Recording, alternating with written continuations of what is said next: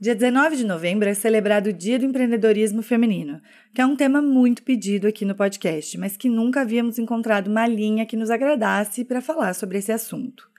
Grande parte do material sobre empreendedorismo feminino que encontramos nas redes sociais vem com aquela vibe girl power e cheio de ensinamentos imperdíveis que te levarão no caminho direto para um burnout. Ficamos refletindo sobre empreendedorismo e sobre mulheres e achamos tão difícil falar sobre empoderamento quando observamos tantas das nossas almejando estar em lugares de poder apenas para reproduzir a lógica que nos oprime. Mas o que será que tem de diferente nessa forma de empreender feita por mulheres?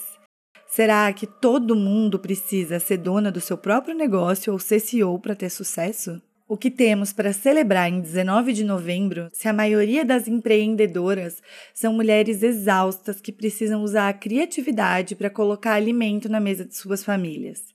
Quando pensamos em mulheres empresárias, quem vem à sua cabeça? Oprah, Luísa Trajano, a dona de uma marca de roupa super descolada que começou o negócio com dinheiro que ganhou dos pais? Ou a tia que vende salgados na porta dos prédios comerciais, a mulher que foi demitida na volta da licença maternidade teve que se virar, nas minas qualificadas que não tem chance de promoção em suas empresas porque sempre tem um homem para passar na sua frente? Então, o episódio de hoje é para falar sobre empreendedorismo, mas queremos muito falar sobre a realidade da mulher brasileira e de como a criatividade feminina ainda pode nos salvar. Vamos conversar?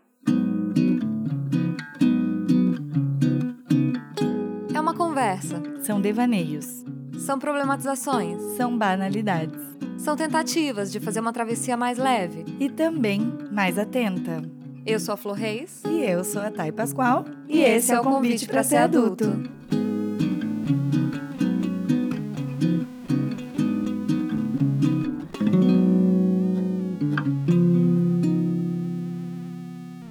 Oi, gente, tudo bem com vocês? Pois é, hoje vamos falar de mulheres abrindo negócios, mulheres abrindo é, caminhos novos e vamos tentar falar disso de uma forma diferente do discurso padrãozão que a gente vê aí fora. A gente pesquisando sobre esse assunto foi difícil começar a encontrar material que realmente nos interessasse, que realmente nos dissesse alguma coisa. É, uma coisa que eu senti muito pesquisando sobre esse tema foi muito discurso vazio por aí. Mas enfim, antes da gente mergulhar nesse tema, vamos dar os recados, né? É, acompanhem a gente em todas as redes sociais. Sigam a gente aqui no Spotify, ativem as notificações dos episódios novos para vocês escutarem. Nosso Instagram é arroba convite para ser adulto. É, se você está aí maratonando o podcast e ainda não entrou no nosso grupo do Telegram, entre, vamos bater papo, vamos conversar, vamos trocar ideias sobre os episódios, sobre os temas que vocês querem ouvir. É, vamos fazer trocas mais substanciais aí nessa rede. E vamos lá na campanha que nós temos de financiamento coletivo, que ajudam a manter esse podcast, que pagam a galera que trabalha com a gente. Porque nós temos equipe, o Paulinho, Paulo Pereira na produção de som, tá com a gente desde o começo, e a Júlia Reis, que é é, também conhecida como Irmã da Flor, que é a nossa designer que faz essas capas super bacanudas, tudo muito lindo. A gente precisa da ajuda dessas pessoas sozinhas, nós não conseguiríamos fazer um programa tão. É, de uma alta qualidade técnica, né? Nós temos um corpo técnico aqui também ajudando uhum. a gente. Então, convidamos vocês para conhecerem a nossa campanha no Apoia-se apoia.se barra convite para ser adulto, com contribuições a partir de 10 reais, vocês já vão estar ajudando o nosso projeto a continuar. Isso que a Flor falou sobre pesquisar, imaginem, gente, eu que sou uma empreendedora, trabalhadora autônoma, empresária, o que, que eu sou, né? Porque isso aí são. É, o, o, tá na moda falar empreendedorismo feminino, né? A gente vai usar esse dia 19 para falar desse tema, para falar porque o pessoal pede pra gente. Uhum. Mas assim, a gente nem tinha tanto interesse de falar sobre isso antes, mesmo eu empreendendo e tendo todos os motivos pessoais para isso, né? Porque eu tenho uma consultoria. Eu, eu, é meu público. Você é empreendedora. Você pode ser minha cliente. Como é uhum. Hub.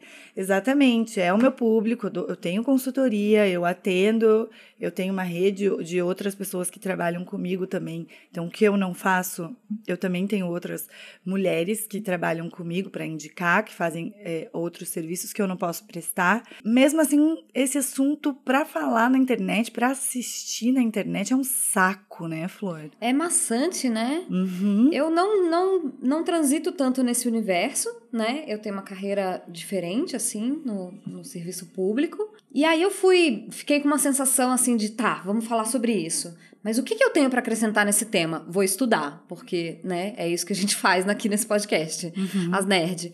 Aí vou estudar. Gente, que, que, que aulas chatas. Assim, não existia aulas, na verdade, mas assim, que tema que difícil, né? É... Não, é porque é muita repetição, muita né? balela, que... muita groselha, assim. Muita groselha, muita groselha. Muita positividade tóxica. E especialmente, acho que é o cerne aqui do nosso ódio. é muito um discurso neoliberal com um, um, um, um postzinho coloridinho cor-de-rosa, sabe? De você pode fazer tudo que você quer. Você uhum. pode ser CEO, você é Grow Boss, uhum. você é um fundo cor-de-rosa, uma fonte é, é, modernosa, uma menina bem vestida, e é isso aí o empreendedorismo, uhum. né?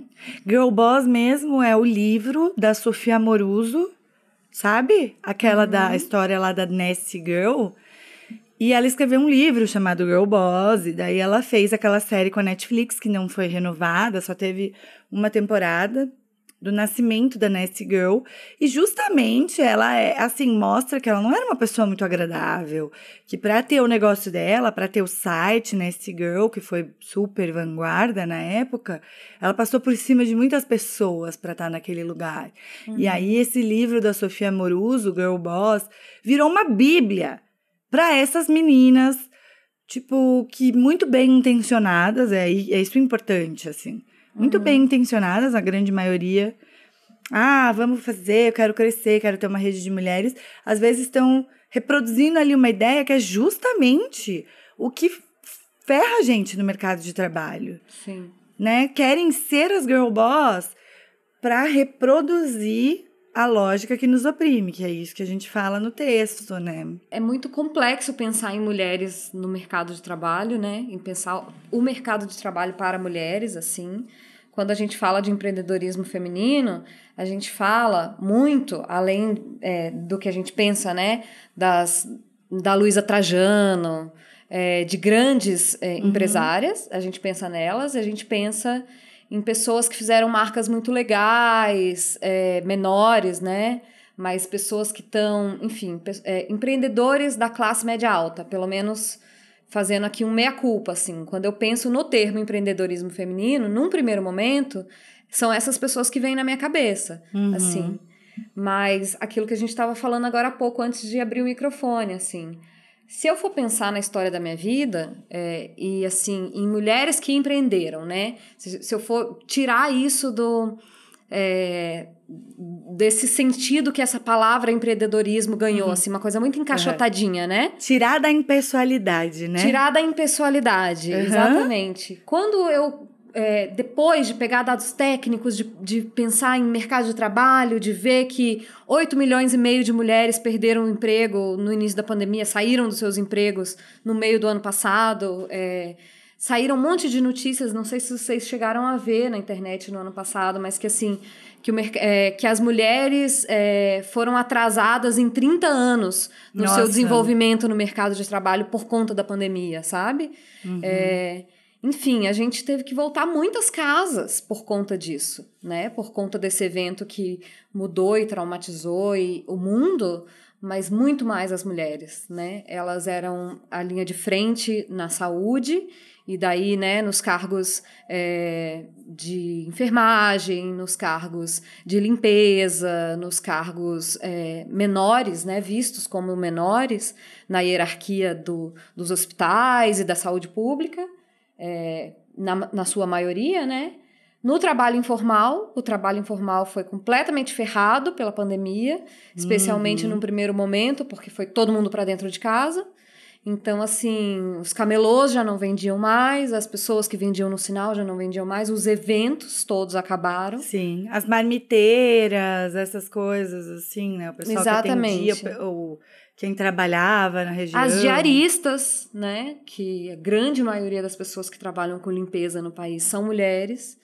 Então, assim, todos os setores de mulheres predominantemente atuando foram os mais atacados, assim, pela uhum. pandemia. E depois de pensar nesse cenário macro todo, eu comecei a pensar nas mulheres da minha vida, assim. É, na minha mãe, que empreendeu a vida inteira. É, nas mães das minhas amigas, em, nas milhares de costureiras e cozinheiras e donas de restaurante e nas pessoas que trabalhavam com outras coisas e vendiam lingerie ou vendiam natura. Nossa. Tipo, eu acho que todas as mulheres que eu conheço já fizeram uma coisa assim, entendeu? Já fizeram já semi já fizeram um corre, entendeu? Eu já vendi Natura e Avon por um período muito curto, porque, imagina, né? Eu comprava mais do que eu vendia. Comecei a ficar até dívida. Com a Natura. é verdade. Da Natura. Não, Avon não, mas Natura. Natura. Eu adorava a Natura. Eu, aliás, eu adoro a Natura. E era legal também vender Natura, que eu não tinha essa, né, essa necessidade nem esse dom, mas a quantidade de pessoas que eu conheço, de mulheres que vendem uma coisa ou outra. Nossa, na, na empresa que eu saía, a última que eu trabalhava, eu comprava Tupperware de caderninho, Eudora de, de caderninho, de, de revistinha. Uhum. Comprava várias marcas de revistinha, assim. Sim. E, e, e sacola de roupa. Nossa! Sacola adoro roupa, comprar sacola de roupa de até roupa. hoje. É buscar, a pessoa entrega a mala de roupa na sua portaria, você escolhe as roupas que você quer usar. Uhum. Se a gente for pensar, o universo feminino ele é permeado por esses corres o tempo uhum. todo. Assim. O tempo todo. Muito mais do que o masculino, né? Eu acho que tem vários fatores aí que, que fazem isso. Assim, geralmente a mulher ela complementa a renda de casa, então ela vai fazendo várias coisas para fazer essa complementação. É, geralmente a carreira do homem é, é, o foco, né, de uma família, assim. Isso tem mudado, é, graças a Deus, aí nas últimas décadas. Então a gente está vendo uma transição, a olhos vistos, a gente está vendo a revolução acontecer nesse aspecto, assim, né? É, mas, enfim, ainda em grande parte da população, a carreira do homem é o centro da família, assim, a, é a carreira uhum. mais importante dentro daquela casa, assim. Sim. E a carreira da mulher fica em segundo plano. É, porque ela engravida, porque a gente já falou disso aqui em outros uhum. episódios, né? Porque assim, até agora está começando a mudar, mas assim, na geração dos nossos pais, para um homem levar uma criança, um pai sair do trabalho para levar uma criança no médico, não existe, entendeu? Uhum. São só as mulheres que fazem essas coisas. É, nas uhum. empresas já se presume que são as funcionárias que vão levar e não os pais das crianças. Sim. Né? Ainda bem que isso tem, né, uma mudança acontecendo, talvez não na velocidade ou da forma que a gente gostaria, mas, uhum. né, existe uma evolução em relação a isso. Você fala das mulheres da sua vida empreendendo, eu lembro sempre da sua mãe, que se a gente estivesse conversando e, e eu tivesse gostado do vaso, assim, ela já falava assim: você quer? 50 reais, tira a flor de dentro do vaso e você leva, entendeu? É, é um espírito mesmo, assim, né? Já Não, é a minha o... mãe, ela tem o espírito mesmo. E ela é. sempre falou assim: é, a gente falava... joia, então? Gente, Nossa. o que eu desenrolei de cordãozinho, conversando, a gente e ficava... ela botava todo mundo para trabalhar. Ela botava, a gente sentava lá na sala da Casa da Flor pra, pra bater papo e ela punha uns cordão embolado na nossa mão e falava assim: Desembola aqui pra mim, querida. Enquanto você, não, enquanto você tá aí conversando, vai desembolando esses cordão aqui pra mim. Exatamente. A gente ficava conversando e desembolando o cordão de semi-joia dos corres dela. Muito. É. E a minha, minha mãe também, minha mãe e minha avó fizeram muito salgado para fora, muito salgado. E o meu pai, ele sempre teve esse espírito empreendedor, teve uma carreira muito longa na aviação, mas ele empreendeu já de várias formas, eu lembro. Foi sempre uma vida bastante, uma adolescência aventureira. Ele de um fez de um tudo, né? De, de... Já fez muitas coisas. Mas a minha mãe sempre fez junto. Ela sempre uhum. teve junto nessa jornada empreendedora do meu pai. Acho que todo mundo reconhece muito que ele é um grande empreendedor, mas eu tenho certeza, eu vi a jornada que minha mãe estava junto. É uma grande empreendedora junto. Teve que resistir aos trancos e barrancos que é você tentar manter o seu próprio negócio tem esse lado também, né? E várias Sim. etapas, né? Porque a gente vê as coisas assim, às vezes, acontecendo e você acha que aquilo, esse status quo não muda nem para mais nem para menos. E uhum. aí é um dia lá em cima, outro dia lá embaixo. e assim vai, é a montanha russa. Mas assim, né, quem diria que em 2021 a gente já tá vivendo essa inflação? Eu nunca Exato. na minha vida achei que a gente fosse passar isso na vida adulta, chegar no supermercado toda vez e o preço tá diferente. Tipo, toda semana. Então, é muita prepotência nossa achar que a gente vai viver uma vida estável num emprego ou empreendendo. Nada, nada, não há estabilidade. Não, e eu acho que é muito difícil a gente fazer um discurso aqui sobre um episódio aqui sobre empreendedorismo feminino que seja rosa choque brilhante, uhum. quando a gente está vivendo essa fase, isso que você falou, assim, quando a gente está vendo as pessoas comprarem carcaça de frango no supermercado. Sim. As pessoas catarem comida no, no caminhão de lixo. Uhum. Entendeu? É muito é. difícil a gente falar de qualquer coisa de mercado de trabalho como, nossa, olha como é lindo esse tema, uhum. quando a gente vai tá fazer seu um sonho. Momento, é, vai, vai, viver fazer, seu sonho. Vai viver seu sonho que vai acontecer para você, entendeu? É. Você vai arrasar. Eu não sei você assim, amiga, mas te conhecendo, acredito que na minha vida assim, minha, minha construção de mundo, infância, adolescência, jovem adulta, trabalho é trabalho, entendeu? Eu, Nossa, assim, muito. Trabalho é trabalho. Era, é, é assim, não, é, não é dizendo assim, faça qualquer coisa. Não, mas se precisa fazer um trabalho, se essa é a tua condição, você vai pagar tuas contas e, tipo, é digno, sabe? É trabalho. Então, eu, para mim, assim, não, não há vergonha nenhuma em nenhum tipo de trabalho. Eu, eu acho ótimo fazer. Esse negócio de tem que ter um propósito. Eu acho um belo discurso. Eu tenho certeza que pessoas com um propósito no coração fazem coisas melhores. Eu tenho certeza disso. É óbvio, mas você pode encontrar o seu propósito de diversas formas. Você não precisa encontrar o teu propósito hum, passando reiki em pijama. Não sei se uhum. você sabe que você é meio por fora dos negócios das internet. Sou. Mas teve aí uma menina, ai, sei lá de quem que ela era filha, mas era de alguém e aí ela tinha uma marca de pijamas e dela começou a se espiritualizar. Ah. E aí ela começou a perder o sentido de, de vender roupa. E aí ela começou a passar reiki nos pijamas e mandar papel semente. E aí ela faz um, um, um depoimento sobre isso, tipo, dizendo o quanto foi transformador de seu propósito, entende? Uhum. Ah, é muito uhum. louco. Essa galera é muito louca. Mas o que eu quero dizer é isso. É tipo, muito louco. As pessoas estão vivendo umas pira aí para encontrar o sentido, né? Pra encontrar tipo assim, o sentido. Pra dizer que tem sentido, elas estão vivendo uma pira aí que tá saindo um pouco da realidade. Não, gente, bater reiki em pijama e achar que isso é uma forma de você estar tá iluminando a vida das pessoas. É, é você é a prova de que você consegue encontrar propósito em absolutamente qualquer coisa, se você quiser, entendeu? você faz um brigadeiro, você, você encontra o propósito que você vai estar dando emprego pro dentista que vai arrumar aquela cárie, se você quiser, entendeu? Sabe? É, é, é uma loucura. Eu tenho, eu tenho isso do, do trabalho a trabalho no sentido de é, eu funciono, sabe? Eu posso estar hum. tá, posso tá na, na capa da gaita, mas eu, mas eu sou funcional, entendeu? Eu paro, uhum. eu, eu sento aqui, ainda mais depois do home office, nossa senhora, eu sento aqui, eu trabalho sete horas chorando, é, é, com, com um rolo de papel higiênico do lado, chorando o tempo todo, porém trabalhando, entendeu? Pingando no teclado ali e trabalhando. É, é, e eu, eu tenho uma sensação de que, de que mulheres têm menos ego quando é relacionado ao trabalho, sabe? Uhum. É, eu tenho essa sensação em, em vários aspectos, assim. É, tanto por essa, essa questão assim de mulheres são maiorias em função subalterna, né? E daí em várias carreiras, assim, uhum. sei lá, na uhum. publicidade as mulheres têm muita dificuldade de chegar na criação. Mad e Men. elas ficam muito em atendimento, Mad Men. Fica a é, dica, Mad Men. Direito, as mulheres são a maioria dos carros de assessoria, assim. Uhum. É, em várias outras, enfim, eu não vou saber de falar de várias, de, de todas as profissões, mas em várias profissões a gente vê isso acontecer. Assim. Sim, assim, grandes escritórios de advocacia. Quem está lá na porta são os homens, né? As mulheres estão mas é, é, não, a gente não está dizendo que não tenham, sabe? Assim, acho que vocês devem entender esse tom que a gente está dando. Tem, claro, tem homens, tem mulheres, tem mulheres, é, tem homens em cargos de assessoria, mulheres em cargos de poder. É óbvio que sim.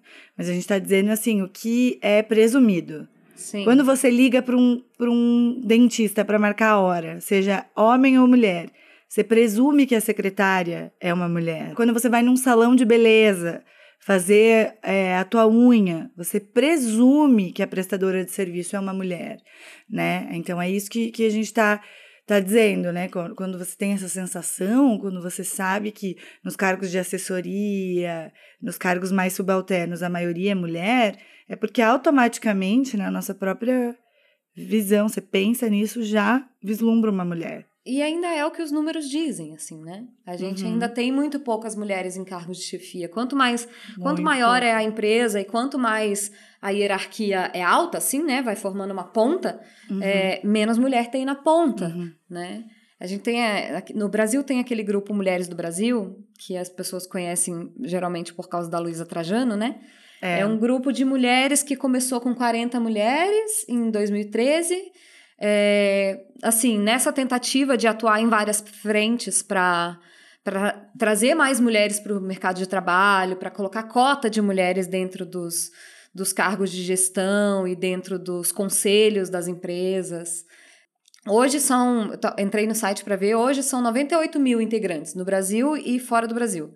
Tem 153 núcleos, enfim. O Mulheres do Brasil, esse grupo, ele atua em vários comitês e uma, um dos comitês é o 80 em 8. Tem um estudo que diz que para você fazer, é, é, operar efetiva mudança, assim, tanto em empresas quanto em instituições, enfim, é, você precisa ter 30% de representatividade de um determinado, né, de uma determinada minoria. Então, assim, mulheres, para você conseguir ter é, operar mudança no mercado de trabalho e fazer que as empresas sejam mais é, amigáveis com mulheres, assim, que os salários sejam equiparados, que os direitos sejam equiparados, que o tratamento não seja misógino, enfim, tudo isso que a gente sabe, para a gente ter um, um ambiente que seja bom para as mulheres trabalharem, a gente precisa ter 30% de mulheres é, nos cargos de chefia. Enquanto você não atinge esse 30%, é, ainda não é número suficiente para efetivamente operar mudança, sabe? Quando você chega em 30, você alcança, se, é, os estudos dizem, né? Tem um estudo da Catalyst, que, e de várias outras é, instituições que falam isso, que os 30% te dão uma massa crítica e uma capacidade de tração, assim. Uhum. Esses 30% puxam é, o resto. E, enfim, estudos dizem que se a gente deixar tudo como tá, assim, e não fizer esforço, vai demorar 80 anos para a gente ter é, 30% de mulheres nos cargos de conselho e nos cargos Ai, de chefia. Né? Gente, que preguiça. É. Nossa, e aí esse cansada. comitê chama 80 em 8 porque eles querem diminuir para 8 anos esse tempo. Olha, é bem legal, eu não sabia. O Mulheres do Brasil eu conhecia, mas esses números eu não sabia. Mas engraçado, porque o primeiro contato que eu tive com Mulheres do Brasil foram com umas empresárias aqui em Curitiba, num evento que eu tava, enfim, um evento assim de negócios, em que elas fizeram exatamente o que me deixa puta. Hum. Que é reproduzir aquele discurso de tipo, mulheres, vamos fazer isso, isso e aquilo. Eu já cansei de ouvir isso. Assim, se você procurar na internet, você vai, vai ouvir. Isso, isso e aquilo é para chegar naquele lugar que os caras estão.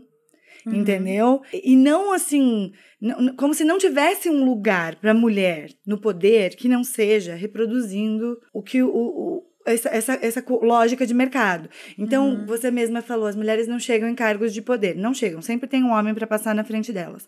Muitas delas fazem a ruptura nesse ponto para ir empreender. Muitas, uhum. muitas, muitas. Juntam dinheiro, conseguem, é, enfim, é, mais, mais é, redes e vão. É vão um universo tão hostil que elas preferem sair daquele que elas preferem sair, momento, ganhar né? menos, ter menos segurança, enfim. Tô falando isso, tô falando de gente que sai para empreender, estruturada e tal, mas é um ponto de ruptura nas empresas. Porque as mulheres chegam num ponto ali que elas não vão mais subir. Você chegou uhum. naquele ponto do, da empresa que você olha e você fala assim: daqui eu não passo, entendeu? Uhum. Daqui eu não vou passar. Você sabe que quem tá acima de você é, vai ficar acima de você. Então, é mais queridinho do que você, né? Chega uma hora que Participa dos subir, happy hours, né? É, chega uma Coisas... hora que o subir é, é, é QI, né? É, é QI. É quem que o cara homem, gosta né? mais, é quem que o chefe gosta mais, enfim. É, e é homem. E, e, é homem, né? Para esse tipo de coisa. Quem que é o meu cara de confiança? Vai ser o homem, entendeu? Então, as mulheres rompem aí também e vão empreender. Muitas vezes, as que sobem, elas vão para esses cargos operando a mesma lógica, né? Não gostando de contratar mulheres, porque mulheres engravidam, Uhum. é, preferindo meninas mais novas porque tá mais longe de ter filho, ou, ou qualquer coisa assim, operando exatamente a mesma coisa que discrimina. Então Sim. é muito complicado, assim, olha, eu como Reproduzindo esse RH, ambiente hostil, né? Pra, É muito pra funcionar louco. as mulheres. eu como RH, olha um- uma situação muito difícil. Qual que é o limite da roupa, né? Porque a gente não pode interferir na roupa da outra pessoa, claro, mas ao mesmo tempo é um ambiente de trabalho. E como, sabe? Eu passei Sim. anos com esse dilema, tipo, quando é necessário ter uma interferência ou não? O que que se faz ou não? Eu não queria ser aquela mulher que, que pensasse assim, não, eu vou seguir esse código restrito que me disseram que, que é e é isso. Eu Uhum. sempre conflitei, entendeu? Com as Uhum. questões.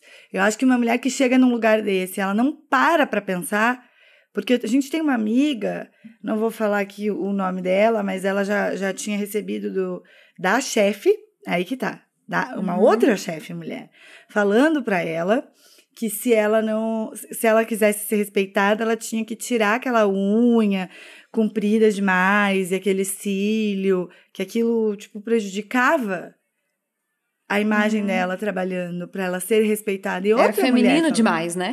É, feminino. Uma outra mulher falou. E não era assim, ela tava indo com um decote gigante, não era uma falta de decoro, nada disso. Não. Era uma unha Era e um excesso de feminilidade mesmo. Excesso de feminilidade. Então, Se assim. você não for um pouco mais masculina, não dá pra você subir, querida. É. Então, o que, que adianta a gente ser mulher no topo pra fazer isso? O que, que adianta você ter um negócio feminino e você não pensar em quem você quer trabalhar, né? Quem que você quer contratar, quem você vai dar tua preferência ali para ser teu fornecedor, tua fornecedora. Se você não pensa em nada, você só quer tipo sair virando um Shark Tank, um tubarão do mercado, quer ser um CEO, sei lá, né? Uma CEO agora. A gente, tipo, que lugar que a mulher vai ter nesse mercado que é totalmente falocêntrico, masculino, masculinizado, enfim. Uhum. Uma lógica de colaboração zero, assim, né? É, quando que a nossa sororidade vai alcançar as mulheres de outras classes, né? Uhum. Vai alcançar é, as diaristas, as costureiras, é, essas pessoas que estão cada vez num lugar cada vez mais precarizado, num Uhum. mercado cada vez mais precarizado, né? Uhum. E mulheres que, das quais prestam serviços pra gente a vida toda. É isso que eu falei das manicures, das diaristas. Assim, eu sempre tive relação com as pessoas. Então, assim, são mulheres que devem importar pra gente. Uhum. né? São pra- pra, pra gente que tá, eu digo assim, nesse privilégio de classe média e podendo ter, ir pra luta, assim, sabe? Se a Uhum. gente pode, tem voz pra isso, pensa nisso. Pô, pensa quantos anos. Eu acho que eu fui cliente da manicure lá, que era em São José dos Pinhais, que era onde eu trabalhava, por sete anos. Toda semana. Eu sei tudo da vida de Lourdes. Entendeu? Sei da, da filha dela, quando a filha terminou o namoro. A gente acompanha as pessoas, assim, né? Não sei. eh, A gente vive nessa sociedade de uma lógica de objetificação e não pensa que essas mu- mulheres são muito mais empreendedoras do que uma menina que passa reiki em pijama. Sim, sim. É, e, e tomar um cuidado para não fazer uma instrumentalização, assim, né? Uhum. De, dessas pessoas.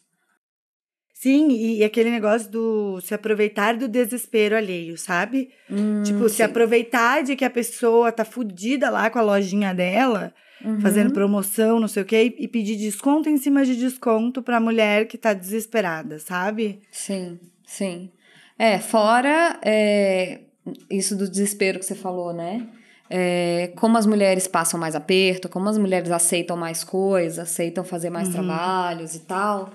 Quantas empresas não se aproveitam disso, né? Uhum. Quantos esquemas de pirâmide que não são é, focados especificamente em mulheres, né? A gente tá vendo assim, sei lá, a, a espiritualidade ser é, Gente, a espiritualidade de, tá um problema. de esquema de Olha. pirâmide, entendeu? Uhum. É, coisas, o sagrado feminino virar esquema de pirâmide. Eu nem sei história Sagrado feminino virou um negócio de pirâmide. Uhum. Você sabe o negócio da mandala ou fui eu que te falei? Eu não lembro quem me falou, mas eu só sei muito por cima, não sei co- contar a história. Eu também não vou saber porque eu não fui, não fui pesquisar direito, mas é uma coisa que eu vi faz um tempo já. Mas foi na pandemia, sabe, no momento em que estava todo mundo desesperado, que construíram aí um esquema de pirâmide chamado mandala das deusas ou qualquer coisa desse gênero, alguma coisa Uhum. bem sagrado feminino. E que daí você investia uma grana, porque estava na vez da fulana e todo mundo investia essa grana na fulana. Sim. E depois você trazia mais tantas pessoas para mandala, não é uma pirâmide, é uma mandala, agora mudou. e aí a pessoa também investida, você ia para dentro da mandala, uma hora ia chegar você. Nossa, gente, mas é clara a pirâmide, né? Não tem a é clara, é. mas pegou as pessoas no momento de desespero. De e Muita desespero. mulher pagou, Sim. investiu grana e ficou sem, né? Porque é um golpe. Então, assim, É. Se aproveitar do desespero usando o sagrado feminino, parece que é uma trend aí, hein, pessoal? Eu ia falar isso, né? Que geralmente, assim, a maior qualidade é sempre um, um defeito também, né? Se olhado por outro aspecto, assim. Eu escutei um podcast muito legal é, pesquisando sobre esse tema, eu vou indicar ele certinho lá no final. Mas tinha uma hora que uma das convidadas, que é a Denise Damiani, ela estava falando de finanças, ela é consultora, ela estava falando de finanças, e ela estava falando que né, os pilares das finanças são o quanto você ganha, o quanto você gasta e o quanto você investe, assim, né? Que o que importa é o quanto, é o quanto você consegue é, equalizar isso de uma forma saudável, assim. É, e é ela dizendo que as mulheres é, elas aprendem, quando aprendem, elas aprendem a gerenciar gasto. Assim, é muito comum a gente ver a mulher administrar as contas da casa, né? Ela ser administra a gestora do dinheiro familiar, ela, ela definir onde que o dinheiro vai ser, vai ser gasto. É, 80, 90% dos cartões do Bolsa Família são em nome de mulheres, né? Muito porque mulheres são mães solos e avós Do solo. ex-Bolsa Família, né? Do ex-Bolsa Falecido. Família falecido, que, que a Deus o tenha. Mas, enfim, as mulheres têm essa tradição de gerir os gastos, assim. É, só que a mulher não aprende é, como, que, como que pede aumento, como que põe preço no seu trabalho, como que valoriza o trabalho artesanal que você faz. A gente não sabe botar preço no nosso trabalho, no nosso tempo, no nosso esforço. Não, é muito difícil. E a gente não sabe investir. É, só 4% dos CPFs de pessoas que investem no Brasil são CPFs de mulheres. A gente não investe. É, nos casamentos também, a gente né, tem é, amigas que trabalham, a gente já falou disso aqui. A gente tem, né, vive no mundo do direito e a gente conhece pessoas que atuam no direito de família. E é muito comum nos casamentos que as mulheres peguem para pagar as contas das coisas que, que se esgotam, sabe? Tipo, da internet, da luz, da água. Intangíveis, né? Intangíveis. Escola, Exatamente. diarista. As mulheres pagam esse tipo de conta e os homens fazem investimentos em bens duráveis. Assim, os homens pagam o financiamento do carro e pagam o financiamento do imóvel. Uhum. É, Investem. e investem o dinheiro, né? E aí, quando essas relações acabam, essas mulheres ficam sem nada e esses homens têm um patrimônio, né? É. Bom, gente, nós vamos então para nossa primeira participação. O que, que a gente queria das convidadas? A gente queria história. A gente queria saber como é empreender e ser mulher, né? A gente não queria dicas de empreendedorismo. Então a gente trouxe aqui a história da Diuna Ramos. Ela já participou aqui do podcast num episódio do ano passado para falar justamente de quem estava fazendo muitos corres na pandemia. E aí ela veio contar aqui um pouco pra gente como tem sido a jornada empreendedora dela. Vamos ouvir a Diuna. Oi, Thay. Oi, Flor. Oi, conviters. Que alegria poder participar de novo desse podcast que eu amo. Eu amei receber um convite para participar desse tema. No ano passado, eu participei de um tema que falava sobre estar em movimento. A gente estava ali em agosto, as pessoas já meio desorientadas, inclusive eu também. Mas no finalzinho eu falei assim: o ano ainda não acabou, ainda tem muita coisa pela frente. A gente precisa se movimentar. E mal sabia eu que o meu ano estava apenas começando. naquele momento, eu vendia roupinhas de mêsversário, aqueles bodyzinhos, né? De personagens. E era um passatempo para mim, né? Era um tipo ocupar a mente. Ainda não tinha uma necessidade financeira, né? Sobre isso. Mas acabou virando um, um empreendimento, assim, mais para frente, né? É, surgiu uma oportunidade de uma loja de roupas infantis e aí eu abracei isso fiquei pensando, as crianças crescem, né? Graças a Deus elas crescem e elas vão precisar de roupas que eu não tenho. Então, peguei essa oportunidade, agarrei. Não posso falar que era o meu sonho, nunca foi, nem ter uma loja e muito menos empreender. Nunca tive esse sonho, mas acabou virando uma realização para mim porque eu abracei isso, né? Eu falei, abracei essa causa. Eu peguei ali num momento muito bom, que era final de ano, era Natal, então assim, nossa, bombei. Mas veio janeiro, né? Em janeiro, o que, que as pessoas fazem? Pagam contas, não compram roupas. E acabei ali dando aquele, sabe aquele quando você dá naquele montanha russa, que você tá lá em cima e desce de uma vez? Foi isso que aconteceu comigo. E comecei a buscar outras, outros tipos de ajuda, assim, né? É, Tive a mentoria da minha maravilhosa Thay Pascoal, que sempre me ajudou, desde aquele momento até os dias atuais. E criei uma rede com outras mulheres empreendedoras como eu. Mulheres que são mães, que estão na luta, que dormem com três problemas e acordam com dez ideias.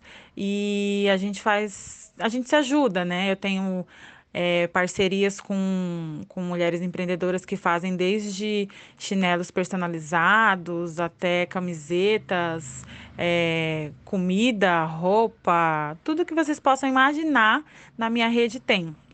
E a gente se ajuda muito com isso. Uma indica para outra, é, uma compra da outra, e isso tem me fortalecido cada dia mais. Não somente por ter elas comigo, mas por ter colocado elas em contato umas com as outras, sabe? Eu acho que isso é o meu propósito como mulher e como empreendedora. Não é só vender o meu produto para elas, mas colocar elas em movimento também.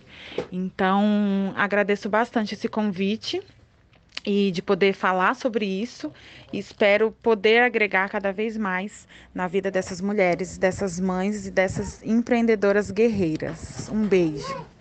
Então, a Juna é muito querida. Nossa, eu adoro esse áudio, acho uma fofura, uma delícia de ouvir sei que ela é essa pessoa. A Juna trabalhou comigo, né? A gente trabalhava na mesma empresa, ela em São Paulo, eu aqui. E ela tinha uma equipe cheia de mulheres e de meninas também então, estava muito ali no espírito dela, de treinar as meninas, de era supervisora e uma coordenadora excelente, né? Chefe, não sei.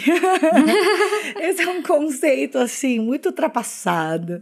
Uhum. Brincadeira, amiga. Mas é muito bonito de ver, né? Porque ano passado ela tinha feito uns kits de festa junina para se virar, ela tinha feito, é, começou a vender os bodies, e daí foi, foi chegando outra oportunidade, ela foi agarrando, ela foi super uhum. corajosa de, no meio de uma pandemia, assumir uma loja. É o né? perfeito né? exemplo dos corres femininos, né? É perfeito exemplo, assumiu uma loja infantil, é, nós vamos colocar o link do Instagram na descrição do episódio para vocês conhecerem a loja da Duna. E ela foi, ela faz cursos, ela aprendeu a vender na internet, ela aprendeu a fazer reels, ela conseguiu fazer parceria para bater foto com não sei quem lá. E aí, quando a gente fala sobre empreendedoras, empreendedores, a gente coloca as pessoas como capa da Forbes, assim. E não é, né? Uma mulher que, que tá fazendo o que ela tá fazendo é isso, é. Isso é muito bonito. E esse negócio que ela falou da rede, isso é isso é que eu queria comentar. Porque era o que eu estava dizendo, né? Que o defeito é também a qualidade, assim, né? É, ao mesmo tempo que as mulheres é, tem mais dificuldade em investir e tal, a, a Denise falava assim também. As mulheres gastam mais, mas as mulheres gastam mais porque elas ajudam todo mundo. É, elas, elas fazem comida a mais para elas darem comida pro, pro pai e pra mãe, é, manda marmita pra casa dos outros, elas co compram da amiga que faz não sei o que lá, elas compram Sim. da fulana que faz não sei o que outro. E o que eu acho que o jeito feminino de viver o mundo tem para trazer pro mercado é essa colaboração, sabe? Uhum. É esse vamos ajudar as pessoas. É esse vamos Sim. juntos, sabe? Vamos Aham. juntas. Vamos fazer esse rolê juntas, assim. É. Se eu posso comprar uma roupa de bebê, sei lá, de uma marca qualquer grande, uma fast fashion, ou eu posso comprar uma roupa de criança, de bebê, tipo, da, da mina que tá batalhando, negociando o dia inteiro, fazendo correria, sabe? É, é Uhum. muito por aí. E isso que ela faz de juntar o grupo e todo mundo ter ali um grupo para oferecer o seu, o seu negócio é muito massa. E ter É. sido criado com esse espírito. Eu, ela e a Mara, que também já participou aqui do podcast algumas vezes, a gente às vezes faz umas reuniões juntas para se ajudar. Cada uma Uhum. fala do seu trabalho e do seu negócio. E a gente se mentora profissionalmente, assim, como amigas. Muito Mas legal. nessa mentoria, a gente não fica falando dos nossos problemas pessoais. Faz um tempo que a gente não tem conseguido agendar. Mas a gente fez bastante isso, e isso ajuda muito, sabe? Você conversar com alguém que tá passando por coisas parecidas, Sim. ou também com alguém que passa por uma coisa completamente diferente. Uhum, e amplia a tua, a tua visão a respeito de uma determinada coisa, né? Você vê o olhar de alguém que tá em algo muito diferente do teu. E eu fico pensando que essa coisa das redes de apoio é algo eminentemente feminino, né? Muito. A gente, claro, é, existe ainda uma visão das mulheres como seres eminentemente competitivos. A gente já fez um episódio sobre rivalidade feminina. Não é que a rivalidade feminina não exista, ela existe ainda. E é um problema, e a gente já falou sobre isso. Quem não escutou, vai lá escutar o episódio lá atrás. É, boa. Mas mulheres são extremamente colaboradoras umas com as outras, assim. Mulheres são Sim. seres que vivem em redes, né? Sim. As famílias se apoiam, as mães ajudam as filhas a cuidar dos netos, as vizinhas ajudam as vizinhas a cuidar das plantas, dos, dos- das crianças. É, Uhum. Mulheres vão vivendo, vão formando suas vidas muito em rede, né?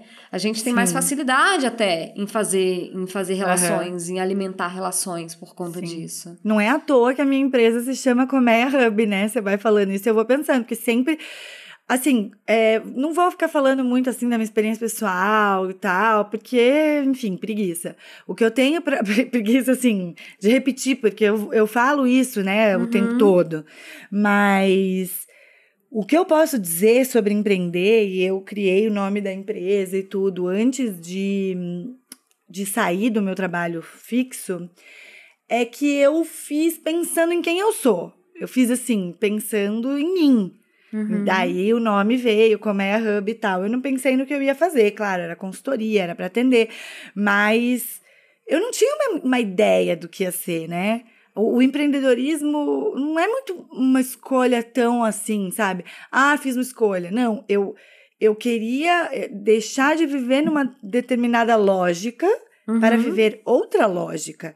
Agora, o que eu faço no dia a dia para sustentar essa nova lógica não é exatamente aquilo que pensei assim, nossa, eu sonhei em fazer tal e tal coisa. Não exatamente. Foi o que Uhum. foi se apresentando, uma pandemia no meio, você tem que fazer correria. Cada vez que eu escuto um discurso motivacional, eu fico com ódio. Entendeu? é muito, é verdade, me dá raiva. Me dá Sim. raiva. Porque, assim, claro que você precisa que alguém diga, né, as coisas assim, mas eu prefiro muito mais ouvir a pessoa falando da realidade real mesmo. Do tipo, eu tô fazendo isso porque é a minha escolha, mas eu tenho XYZ de, de problemas e XYZ de benefícios. Uhum. A pessoa que diz, não, isso vai conquistar tua liberdade financeira, você vai poder fazer tudo o que você quer. É mentira. Você muda de lado da mesa, por exemplo, quando eu estava na empresa, eu sempre era contratante, porque eu trabalhava no RH e eu trabalhava no setor administrativo, gerenciava. Uhum. Então eu contratava. Eu contratava pessoas, eu contratava empresas, eu contratava. Era uma coisa a minha vida. Quando eu passei a ser contratada e não contratante, aí, aí o jogo é outro, o, jo- o jogo virou.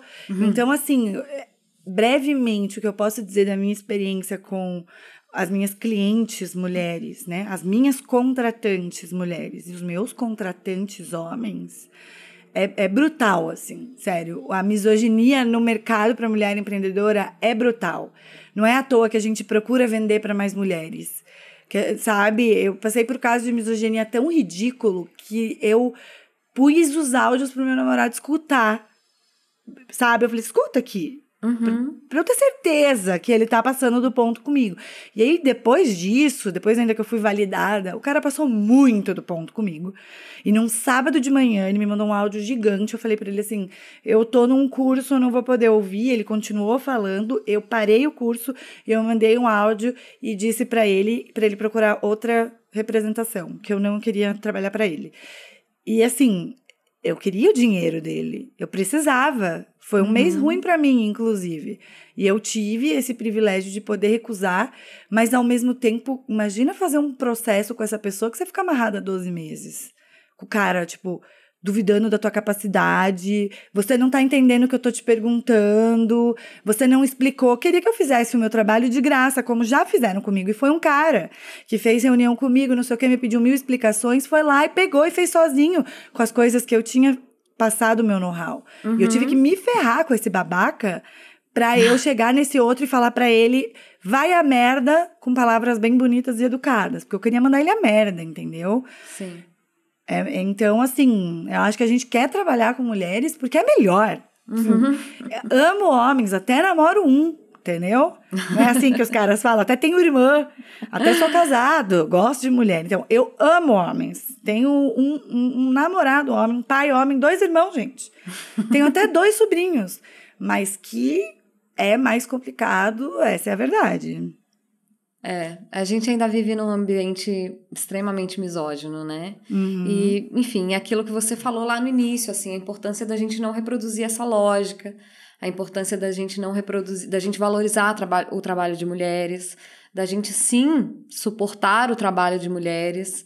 É, claro, eu acho que falta inteligência financeira para as mulheres e ensinamentos mesmo, sabe? Educação financeira para mulheres. Eu acho que essa, essa informação, assim, de que só 4% do CPF das pessoas que investem são de mulheres, eu falei, cara, uhum. a gente está uhum. fazendo alguma coisa errada sabe? É a gente realmente está fazendo alguma coisa errada. Porque a gente fez uma. É, a gente já fez uma revolução educacional, né? A gente tem mulheres uhum. mais, intru, mais instruídas do que homens hoje em dia em pontos percentuais. É verdade. Né? As mulheres têm formações mais completas do que os homens já. Mas a gente não chegou nos cargos de chefia, a gente não chega nos lugares nos conselhos, e mesmo as mulheres que estão. Ah, então eu vou fazer por mim, eu vou fazer sozinha. Estamos fazendo lindamente quando a gente tem esse espírito de colaboração, assim, né? Uhum. É, mas ainda estamos penando bastante, né? Não dá para romantizar, não dá para romantizar a não coisa. Dá. É, você estava falando, eu estava pensando assim, quantos livros, matérias, quanto a gente já se debruçou, quantas crônicas que a gente leu sobre amor e uhum. quantas é, matérias, quanta educação financeira, quantos livros de educação financeira a gente leu. Uhum. A gente está lendo como se relacionar, como amar, como ser a mais amável, como ser mais amada, uhum. como salvar o seu casamento, como segurar o teu homem, como ser mais sedutora. E a gente não tem educação financeira. É muito triste constatar isso. Eu, eu digo por mim, né? Sim. Não, existe um buraco estrutural mesmo, né? Mas, enfim, tentando ter um olhar otimista para a coisa, debruçando nos debruçando sobre esse tema, assim, o que mais vem na minha cabeça é de como a gente não reproduz uma lógica, como a gente não reproduz uma lógica opressora. É, a gente ajuda, a gente colabora, a gente hum. olha para o lado, a gente vê as pessoas humanamente, né? Eu fiquei pensando no quanto a gente o quanto de feirinhas a gente já foi, o quanto de espaços coletivos, de que tem várias, várias coisas que funcionam no mesmo espaço, né? Pessoas Sim. que dividem uma sala comercial, uma galeria tal. São sempre mulheres. É, todas as feiras que a gente vai, de artesanato, de, é, de comida, de outras coisas, geralmente são empreendedoras mulheres que juntaram, fizeram uma feira. Uhum. É, que se juntaram, alugaram um espaço e funciona aquele espaço coletivo ali, uhum. que tem uma marca disso, uma marca daquilo outro. É, e isso é muito legal. E como a gente conhece é, não apenas negócios legais, mas como a gente conhece pessoas legais. Assim. Pessoas.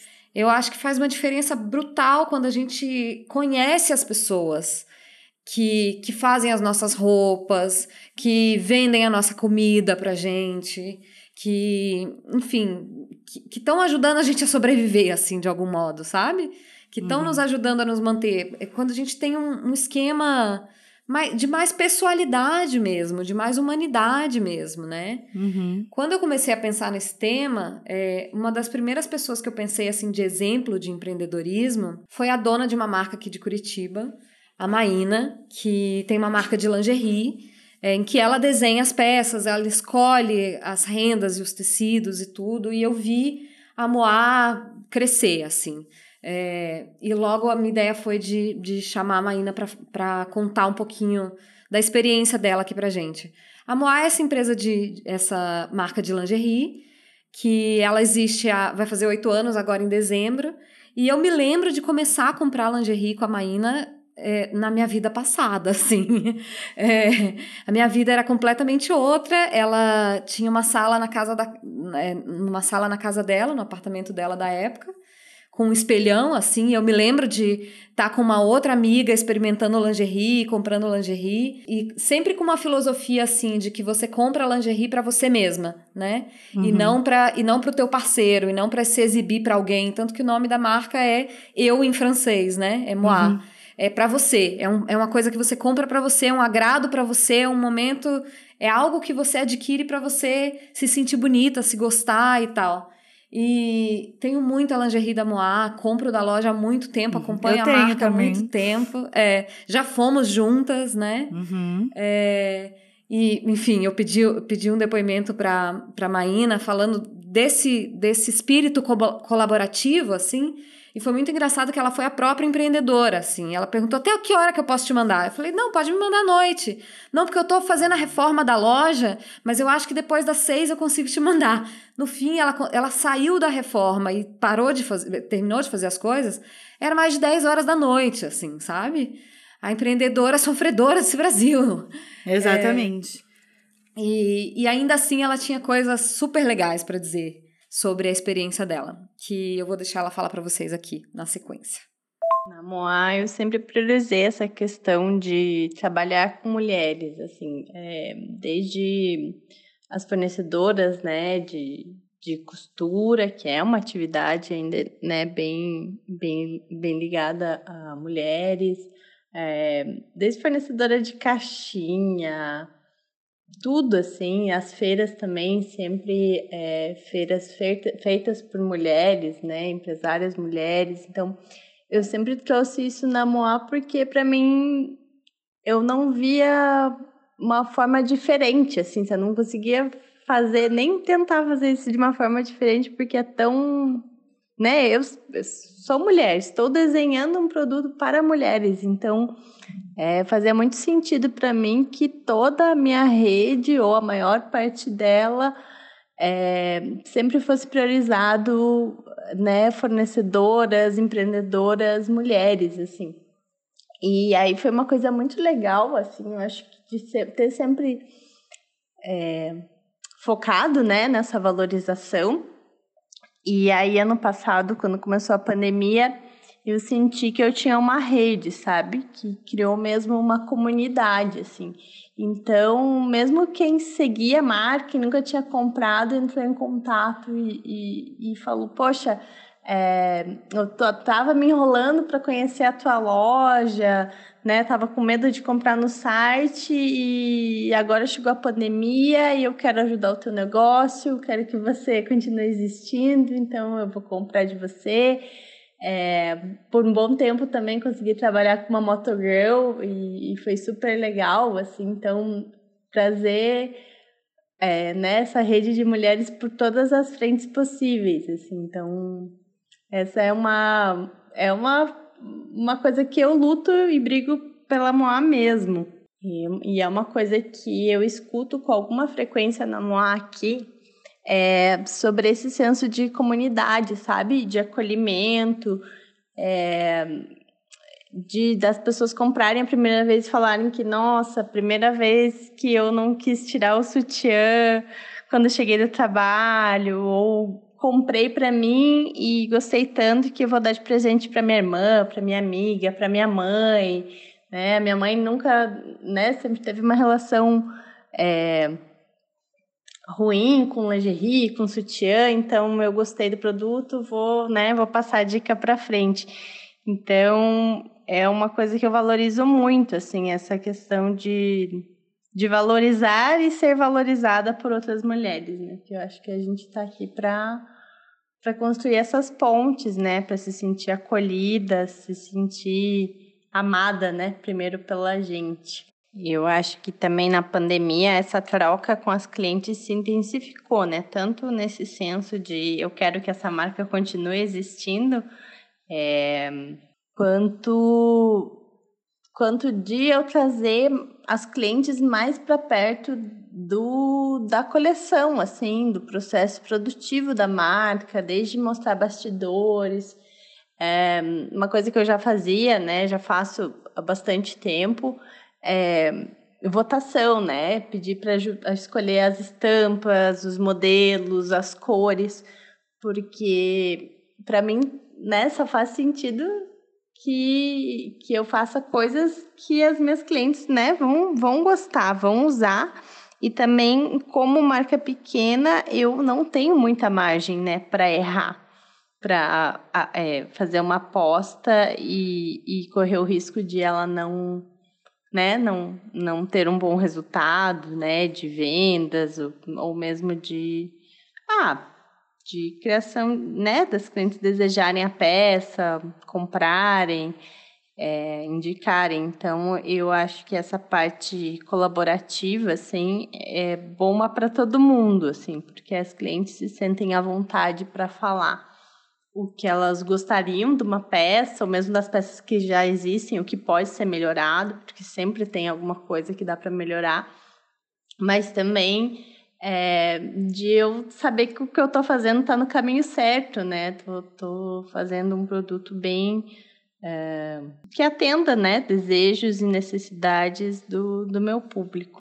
As pessoas por trás das marcas, assim, como é legal você conhecer a pessoa por trás da marca e você ter uma relação mais humana, assim, com as coisas que você adquire, com as pessoas que estão trabalhando do outro lado, é, você sabe onde o seu dinheiro está indo.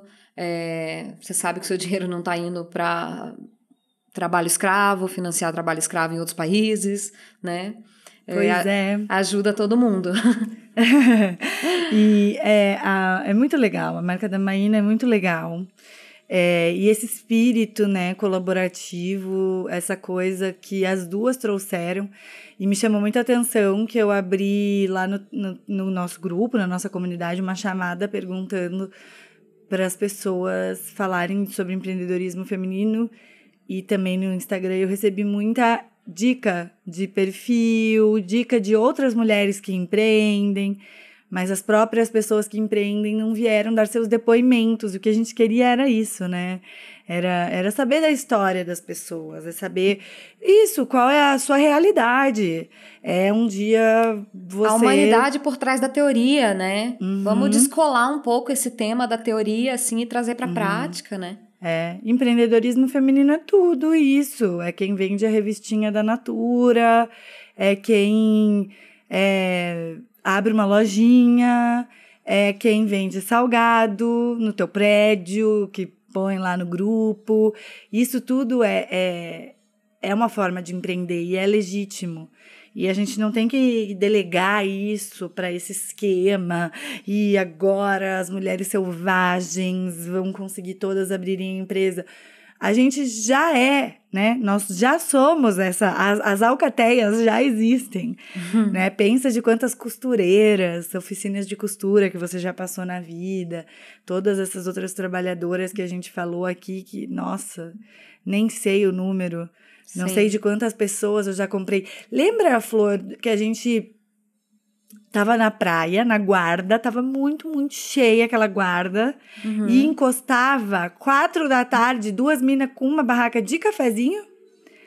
E Não eu lembrava. falava. Eu falava assim: meu Deus, elas são meus, minhas anjas, que são, é, é, são assim, perfeitas elas trazerem um cafezinho no, na hora do pôr do sol, quase, na, sei lá, quatro, cinco da tarde. Que é a Sim. hora que você tá querendo um cafezinho, entendeu? você já bebeu três garrafas de vinho, é a hora do cafezinho. E fazia fila para comprar café na praia.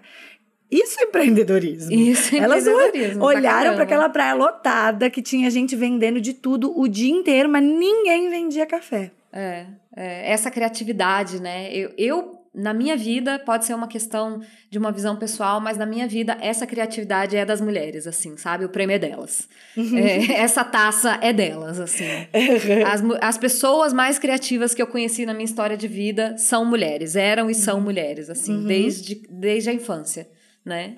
Total. E, e é o, voltamos à, à última frase do texto de abertura, assim, a criatividade feminina ainda vai nos salvar.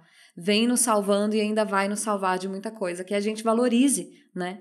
Que a gente valorize essa criatividade, que a gente valorize esse trabalho, que a gente traga para a prática isso, uhum. né? A valorização uhum não do empreendedorismo, mas da coragem dessas mulheres, da uhum. gana dessas mulheres, da criatividade dessas mulheres. Né? Isso é empoderamento. É, é, isso é o real empoderamento.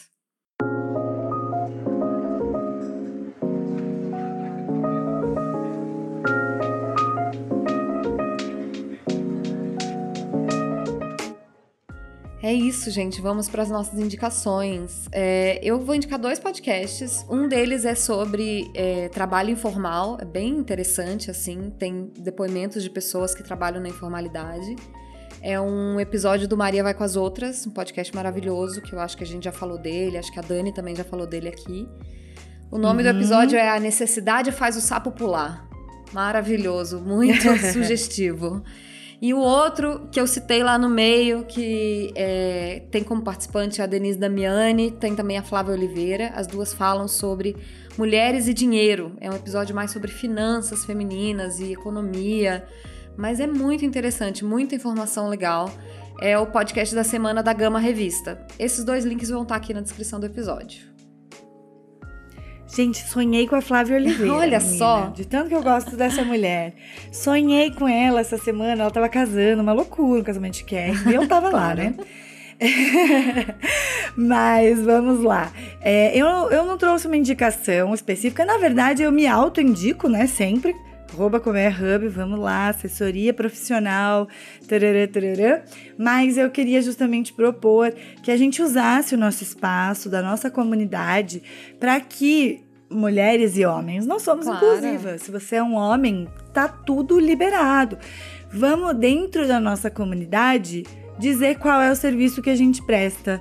Então, para quem é autônomo, para quem presta um serviço, tem uma lojinha, tem um projeto, podcast, livro publicado, a gente vai abrir um espaço para que cada um fale sobre si para que as outras pessoas do grupo possam ver todo mundo que tá ali.